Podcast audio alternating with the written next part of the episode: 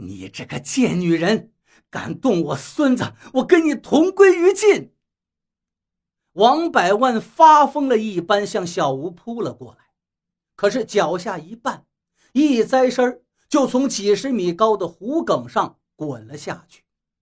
一声闷响之后，在手电的乱照之下，他头顶的几根黑发在水面挣扎了几下，就沉了下去。一辆汽车停了下来，是钱主任，他和警官热情的握手。感谢你啊，钱主任！要不是你今晚打电话说王百万要越境，我们怕是没有这么容易能把案子破了。哪里，应该的，应该的。钱主任摆摆手，很大度的样子。又一辆车开了过来，下车的人却让小吴大叫起来，竟然是二呆。他坐在轮椅上，被两名干警推着，胸前。缠着白纱布，你没死？哈 哈，怎么，你能从棺材里爬出来，我就不能从鬼门关再回来呀？子弹离心脏还有几厘米远，要我命还差一点。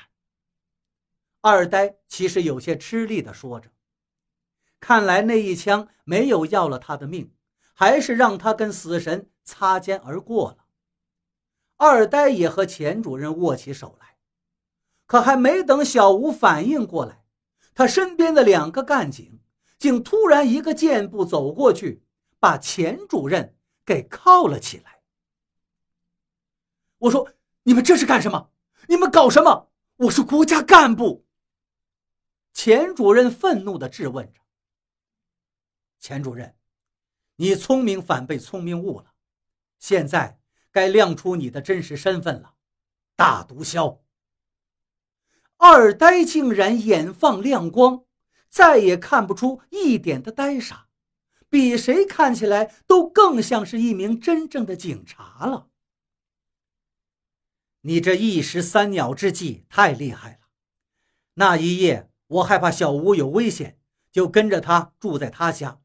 我早就知道你会派人跟踪我们，你也知道。床上睡的就是我，所以你在对面工地埋伏了枪手。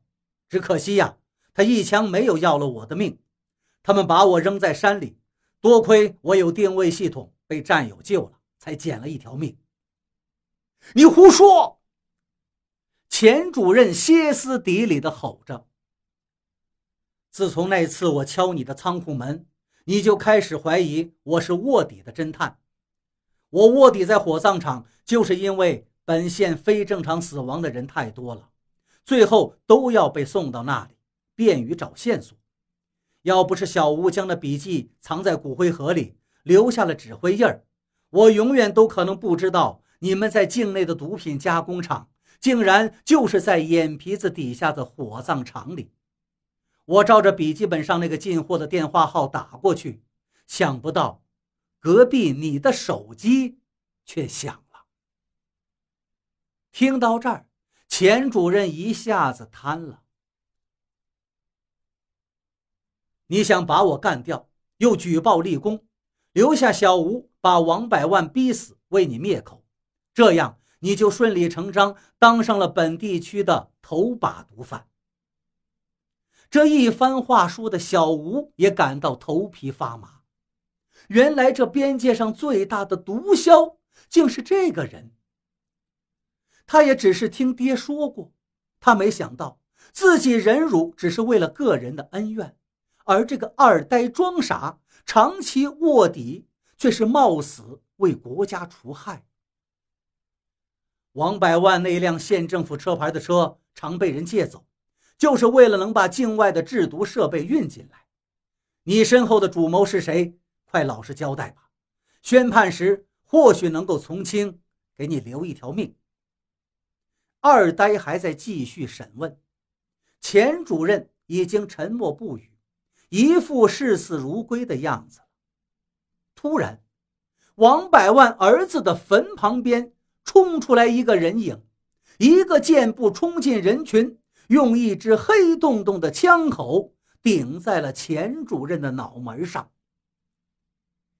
你这个恶毒的人，以前跟我丈夫称兄道弟，在我们落难的时候，你却落井下石，还报警出卖我们。我来晚了，你跟那个小狐狸精逼死了我的丈夫。那个人戴着高帽子，嘴上留着胡须，而声音却是个女人。小吴想起来了，那晚从床底下冲出来向他开枪的人，竟然是王百万的老婆。她把自己当成了勾引她老公的坏女人了。不是我的主意，这都是那老头子的吩咐。你去找他报仇啊！别杀我！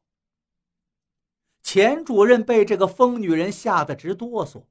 看着头顶上黑洞洞的枪口，是苦苦哀求：“老头子是谁？你快说，不然我一枪打死你！”那女人疯了一样压紧了手中的手枪。我说：“你别杀我！”他是钱主任，刚要开口说是谁，突然他猛烈的咳嗽起来，接着捂着胸口倒在地上。嘴里吐出了一堆乱七八糟的东西，身体剧烈的抖动起来。